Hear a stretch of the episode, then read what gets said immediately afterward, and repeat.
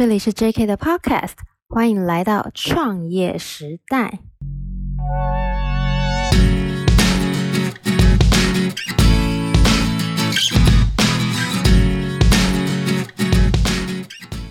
Hello，大家好，我是 JK 的板娘 Irene。今天呢，请到的是我的邻居，他是嘉欣，那他也是我们 JK 的。顾客，然后呢，他的身份是营养师。诶，我是认识他才知道，原来营养师有分哦。原来啊，网络上啊，那个和坊间有很多以营养专业自居的，然后有各种名目的，嗯，好像其实那个都不是营养师。我们来问问看看嘉欣这么一回事。来，欢迎营养师嘉欣。Hello，大家好，我是营养师嘉欣，为健康加薪。这 slogan 超棒的，大家都很想加薪，大家加薪。对呀、啊，而且还是为健康加薪哦。那我本身呢是一位营养师，也是一位三宝妈，同时呢，我也跟老公共同创业了十年了。我们一起在经营生技公司，主要呢是在研发制造保健食品。那最近呢，也有受到朋友的邀请，去为他的品牌做产品的顾问。像营养师是不是有分啊？比如说，像我就有在网络上看到，嗯，营养顾问，然后养生老师。那到底怎样才是正规的营养师呢？事实上，营养师呢，他就跟医生、跟护理师还有药师等等是一样的，我们都必须得在学校。学习过一些，修过某一些学分相关的学分，然后到医院去实习，实习完了之后，再经过国家高考，就是专技高考，通过了之后拿到了证书，才能够称为营养师。那坊间的一些有一些会是养生营养老师，或者是什么膳食调理。老师等等，听起来好像跟营养相关，但是事实上，这些人他们都不能够称之为营养师这三个字。诶，那其实很像，嗯、呃，像律师啊、医师那样子，都要经过那个国家级的考试，才能真的拿到证照，然后执业，这样是不是？是的，没有错。所以那个 FB 打开很多名目，不一定是就对了。对。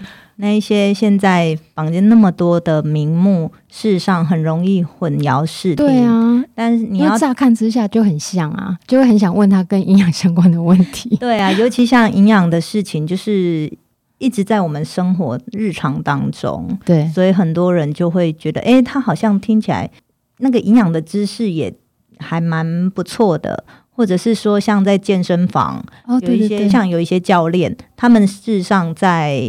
运动营养这一块，他们因为本身接触的多，那在学习过一些知识的话，事实上讲出来的东西也还蛮听起来也都是很有一回事，营养相关就对了。对，但是他们还是不能够称之为营养师，然后去执行一些营养师的业务。诶，这样算犯法吗？是哦，真的吗？对对对，这样是犯法的。哇，这可大可小哎。是啊，可是你给我的感觉啊，啊，我跟大家介绍一下，像嘉欣给人家的感觉就是很温柔，然后，呃，他有三个小孩嘛，就是给人家的感觉就很不像在商场上会冲锋陷阵的那种女强人。可是为什么你会想要创业啊？天哪，被一个那么的优雅的 Irene。谢谢谢你不嫌弃这样子 说，说起来是有点飘飘然。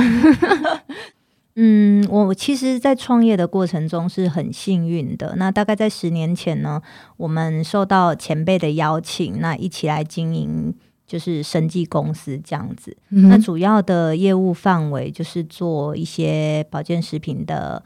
研发跟制造，那我们对口的客人呢，可能就是属于厂商类的，就是一般的或者是品牌的厂商。像你现在在呃朋友的生技公司，他请你当顾问，那也是对厂商这样子的角色吗？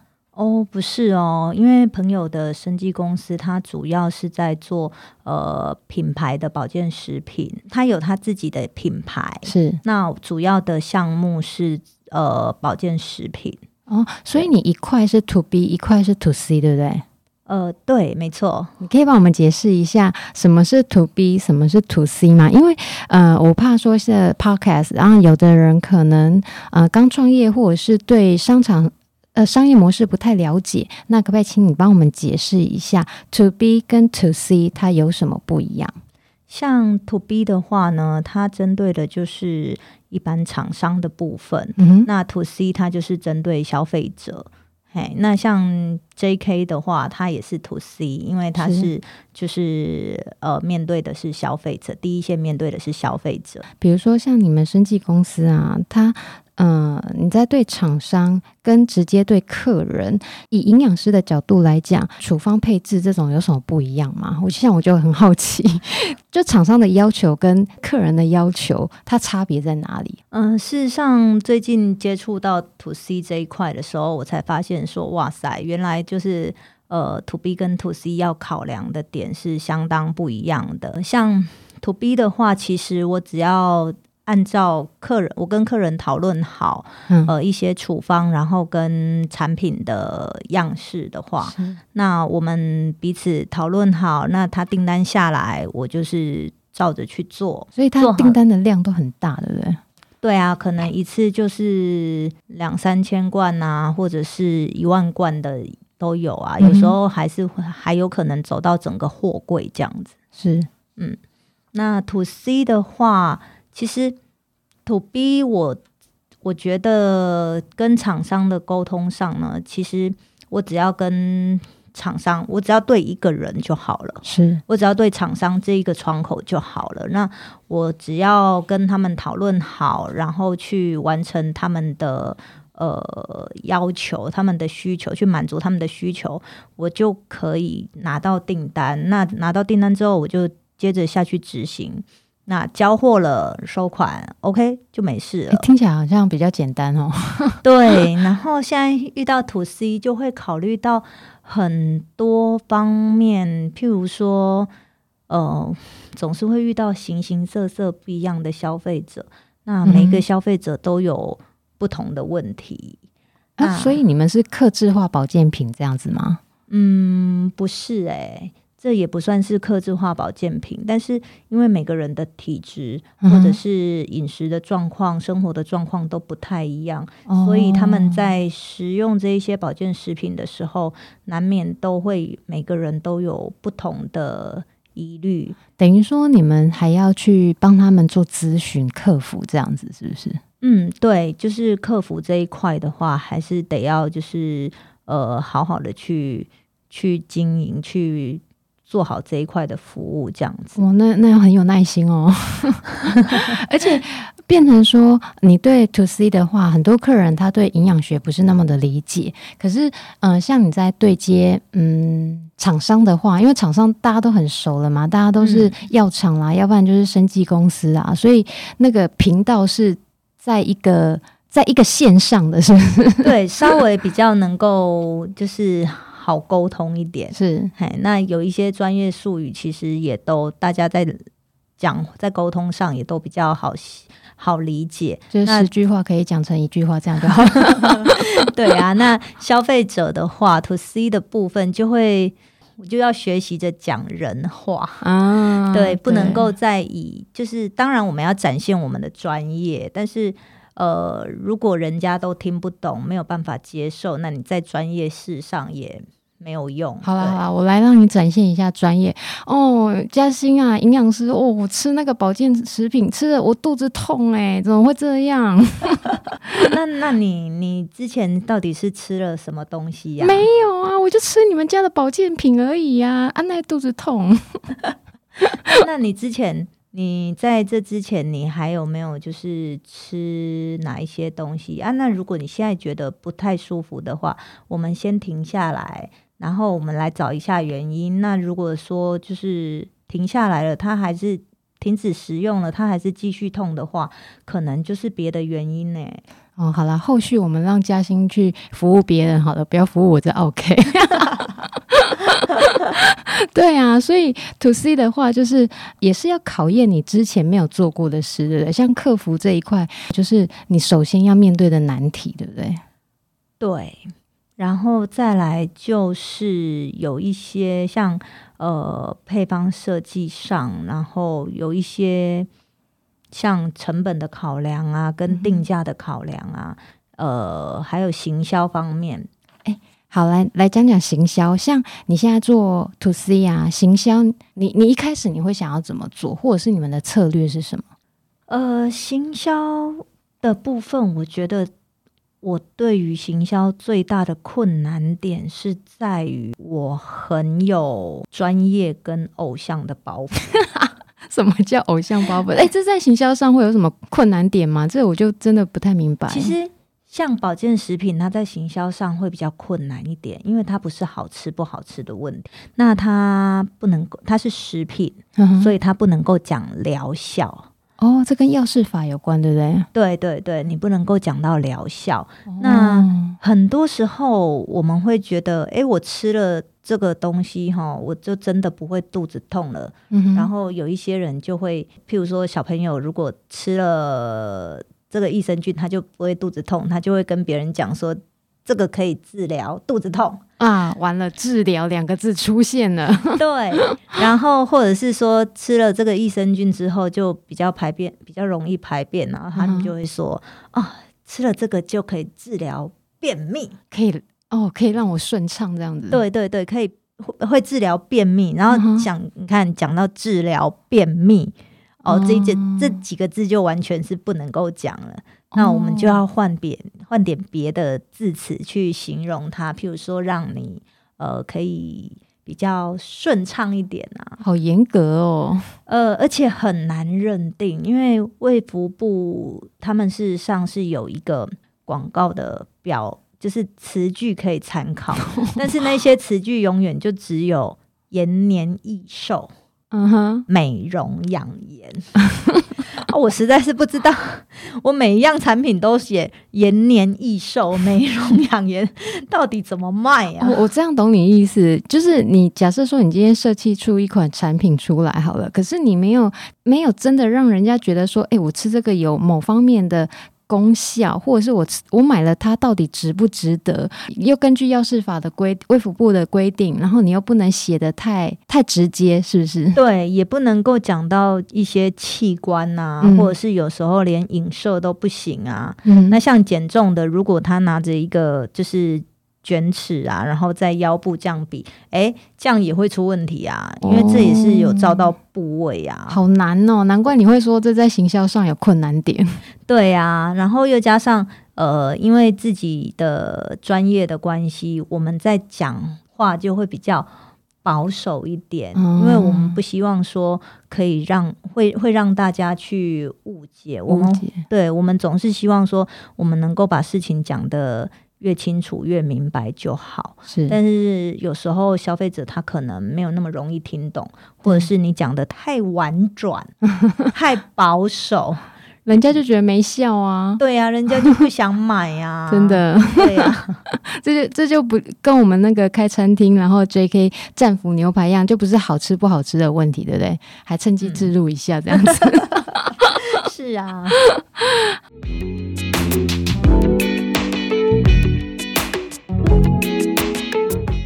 我想请问一下，保健食品要怎么吃才有保健效果？我看我真的有看过朋友哈，一天吞七八颗，然后他他会跟我讲说，呃，从第一颗到第七颗或第八颗，它的功效是吃什么？反正维他命该吃的都吃，什么鱼油，然后顾眼睛的，真的要吃那么多吗？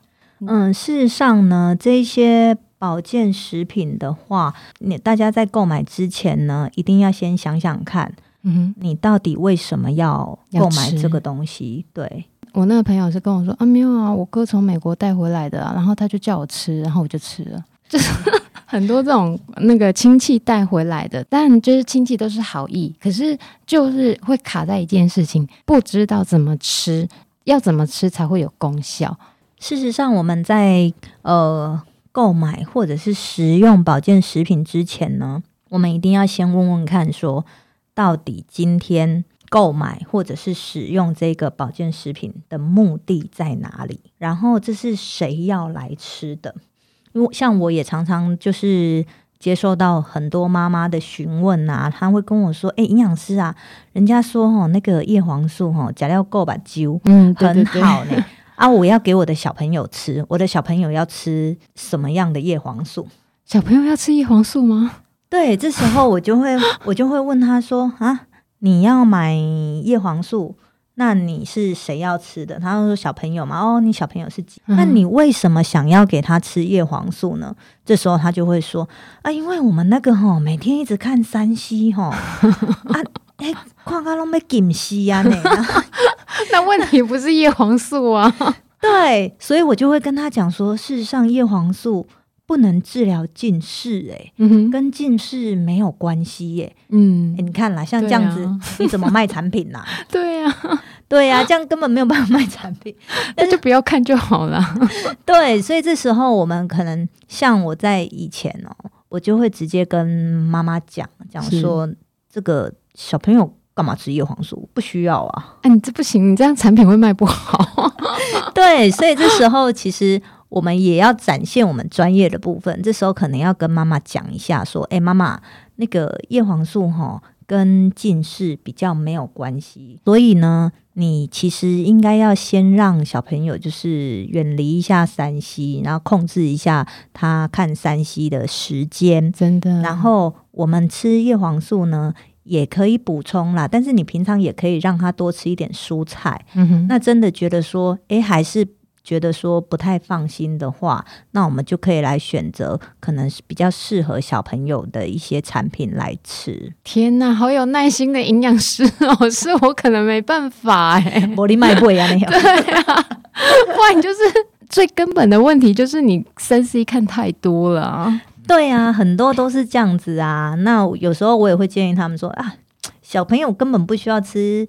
叶黄素啊，那小朋友你给他吃鱼油好了，嗯，就是也可以顾，就是也可以帮助脑部的发育，然后也可以对眼睛补充眼睛所需的营养素啊。哦、对了，这样妈妈比较听得进去哈，因为她觉得说我我就是想要嘛，我就是很想表达我对小孩子的爱。欸、对对，真的。他没有吃个什么东西，我觉得他不营养。对，有时候像益生菌，大家也都会觉得说，哎，没事就是要来补充益生菌来保养一下，没事就是要就是要来展现一下说妈妈对小朋友的爱这样。而且我觉得有一种状况是比较特别一点的，我自己观察的啦，就是只要你在学校，你发现 A 同学、B 同学大家都有在吃益生菌，然后呢，嗯嗯，妈妈今天就会群起讨论，然后自己好像自己的小孩没吃到，感觉好像哪里怪怪的这样子。真的益生菌要吃吗？或者是说益生菌要怎么吃？因为益生菌这个问题啊，尤其在小学或者是在幼稚园这一个阶段，对家长来讲，我觉得都是一个很常见的问题耶。像益生菌这样子的产品的话呢，我会比较建议说。就是因为像现在的坊间益生菌，它大概分两个方向，一个是比较针对过敏的部分哦，它可能可以改善一些过敏的症状。天哪，这样是不是讲到疗效？对过敏会有稍微有一些帮助，帮助对，那强化免疫力这样子，提升免疫力。嗯、那呃，另外一个方面呢，就是益生菌最基本的功能，就是它可以促进肠胃道的蠕动啊，改善肠胃道的机能等等。因为我们现在的饮食会比较不均衡一点，对，所以我觉得适时的补充一些益生菌也是很 OK 的。对了，我觉得像家长啊，你真的想买的话，或是你真的想吃的话，你就买。因为像我自己的话，有时候呃三餐或者是饮食不是那么均衡的话，我觉得父母亲也不要给自己太大的压力。那真的有一些好的产品可以来补助，或者是来帮助一下的，我觉得家长也可以放宽心，不用说啊，我我小孩一定每天要吃到多少的蔬菜，然后没有吃到就是妈妈的罪过。我觉得倒也不用这样啦。然后对不对？对，也不需要把小朋友跟妈妈逼得这么紧。那我们透过大家都辛苦，我们透过这些保健食品来更有效率的来帮忙。嗯，因为有时候就真的吃不了那么多啊。对啊，对啊。那透过这些保健食品的帮忙的话，其实也可以达到不错的感觉。不能讲功效，感觉。对，但是呃，就是一定要大家在购买或者是使用保健食品之前，请你们一定要先问问看说，说第一个购买这个的目的是什么？对，你为 什么要买？你为什么要吃？再来，这个是谁要吃的？哦，老人跟小孩吃的东西就会不一样的，对，他的就是老人啊、小孩，或者是呃跟成人啊，每个族群的那个需求不太一样，因为在配方上就不一样了嘛，对不对？呃，有时候是剂量啊，有时候是像配方上也会有一些些微调，对，那所以这时候我就会就先搞清楚。哎，妈妈，你的目的是什么？哦，然后你要给谁吃？是，那接下来呢，才会去做一些相对应的建议。嗯、对，那像这些保健食品，事实上，其实说真的，你可以选择吃，嗯、可是我们要有所选择。嗯哼，对，要去选择一个好的产品，然后有需要我们再来吃，不要说就是盲目的，人家拿着这一罐，哦，我跟你讲哦，这这罐哈，假料哈，你 都你都一路卡的被生啊，你头都被疼啊，然后等等的，然后你就跟一窝蜂的跟人家去买，其实这是不对的。其实。没有一个产品是适合每一个人，每一个人都有他适当的产品，也不用说拿，嗯，就是贵的一定就是好的，对不对？对对对。那大家在购买的时候呢，嗯、除了先搞清楚目的跟对象以外，我们也要学习着去看它的营养标示，挑选剂量足够的产品。那当然呢，你买了之后呢，拜托。不要给它供在桌上，好不好？那很买很贵诶，其实。对，买了之后呢，我们咨询了咨询了专业人士的意见之后呢，买了你就要按时的吃。哎，对啊，那嘉欣，假设说我今天买了，或者是别人送了，我真的看不懂，我可以去哪里咨询？嗯，事实上，如果我们拿到了，就是。不管我们从什么地方，或许是人家送的，是或许是呃自己看人家买就一起一起加一加一的买的 的状况，然后遇到看不懂，就是哎买了之后就发现哎自己怎么吃都不懂这样子，对啊，怎么吃都不知道的话呢，那我会比较建议说，可能找到你原本购买的那一个。店家、厂商，或者是说，呃，如果是一个完整的商品的话，它的上面就是外盒的标示，一定会有负责的厂商，还有客服这样子。对，对，还有客服，那就可以打电话去做询问这样子。哦，我不能傻傻的拿着一罐拿，然后去药房问这样子。因为其实如果你拿着一罐去药房问，也。也可以啦，只是有时候可能会被白眼。会哦，对，而且就是他们可能对产品也不是那么熟悉。哦、事实上，他们也也没有办法说去帮你背书说，说啊，这管加料会塞，这管加料没塞。嗯、那最重要的是，大家就是要先搞清楚自己为什么要买啦，还有购买来源的管道也很重要？对对对，因为像很多人，他们其实就是是最近没有办法。在代购了啦，是就是去国外买东西，没有办法再出国了。要不然像之前还能够出国的时候，大家都非常喜欢去日本哦。对，那个那个什么那个药水，对啊，药妆店好像可以变挤，那大每个人都一篮一篮的这样子哦购买啊，人家就说这个好那个好啊。但事实上，除了有一些是。药品以外，因为美国每个国家的法规都不太一样，是那呃有一些可能你会不小心买到带太多药回来，这时候过海关就会有问题了。哦，对，然后我觉得更重要的是，你买了一堆回来之后，你会发现完全看不懂，都是日文，都是日文的哦。你看哦，日文还有的还有一些汉字还可以猜一下哦，是因为快你你你看好像。泰国的 黑虾撒龙跨不？我都在想说，也看不懂。大家真的敢吃吗？如果真的在看不懂的情况下，然后人家跟你讲说这很好的保健食品，或者是像那个日本的眼药水，哎、欸，那这人家送我，我都没有点过哎、欸。哦，因为我不懂，所以我不敢点。对你，你这样是正确的。事实上，我们就是呃，像如果是像眼药水的话，可能或许可以。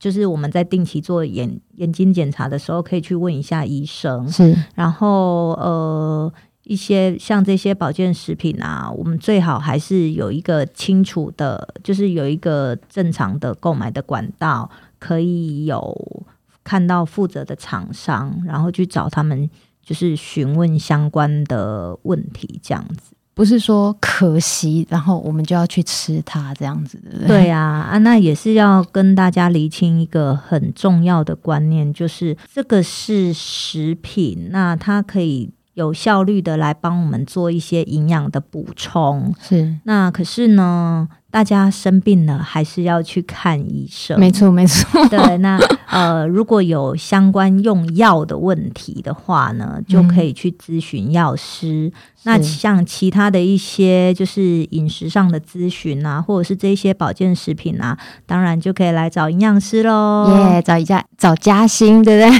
对？对，为你的健康加薪。那你是不是有开一个粉专呐？哦，有啊，我现在有一个 F F B 粉专呐、啊，它的名字就是营养师佳欣，为健康加薪，大家可以赶快来按赞分享。那有问题我可以私讯你吗？OK OK 呀、啊，好，那我会再把佳欣的 F B 粉专放在我们的本集节目介绍内，让对营养或者是保健食品有相关问题的朋友，大家有兴趣的话都可以私讯给嘉欣哦。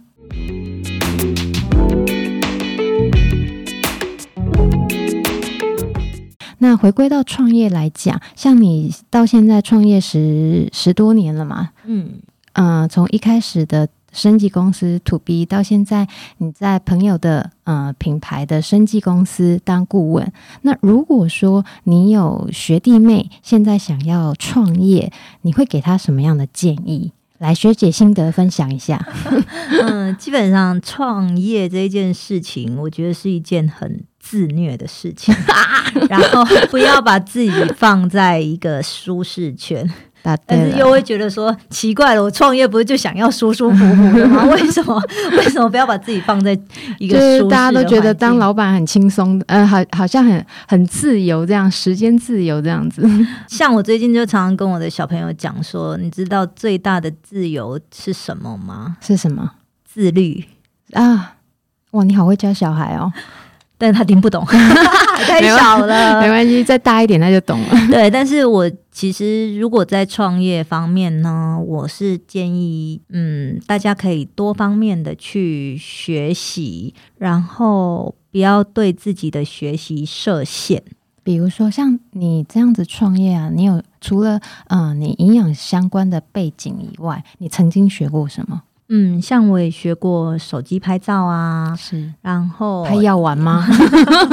影片的剪辑呀、然后还有就是哦，粉砖的经营啊，LINE@ 等等经营、嗯、社群的经营，还有就是一些。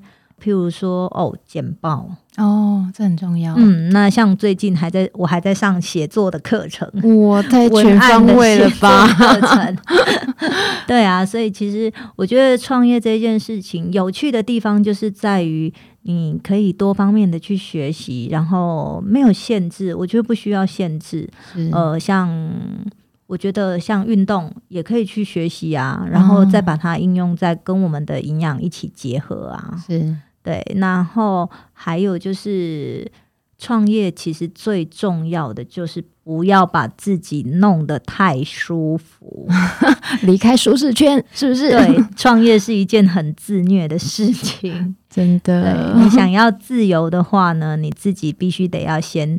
自律，这样。你有看过其他呃营养师做过什么创业？像现在很多营养师都有自己在经营自媒体，嗯、哼那会做一些接案的课，接案的。你说像开课程这样子吗？对啊，可以开课程啊。哦，对，那或者是跟一些运动中心啊、健身房啊。呃，可以配合，那也可以走入社区，哦、然后影像营养师除了一般在临床以外，团膳学校的团膳之外呢，社区的营养师是还蛮有趣的，可以接触到呃各式各样不同的人，像现在也有一些营养师，他们是在做呃居家的照顾。啊，也是做接案的。哦、那每次我看到他们也都很有趣啊，去每个家庭不同的家访，然后看到就是那些爷爷奶奶们因为自己的一些专业的建议，然后得到了更好的照顾，或者是说，甚至对于他们的一些行动啊，或者是身体的状况有好转，都会觉得很有成就感啊！真的诶，就是。嗯、呃，一方面赚钱，然后一方面主要是赚到别人的健康，对不对？对呀。让大家一起为健康加薪，这样子吗？对对对。好，那今天谢谢嘉欣来我们创业时代跟我们分享，身为一位营养师啊、呃，他的创业的经过，那还有他身为一。一位呃营养师学姐给学弟妹一些创业的建议，那也让我们知道说保健食品它正确的吃法，还有一些呃正确的观念。谢谢嘉欣今天跟大家分享，谢谢你来，谢谢，谢谢，谢谢大家，拜拜，拜拜。今天谢谢大家的收听。如果您对我们 JK 这间餐厅有兴趣的话，欢迎上 IG 或 Facebook 搜寻 JK Studio 新一发料理，按赞追踪我们。那别忘了，本集节目记得帮我们订阅、评论和分享哦。我们下集见，See you。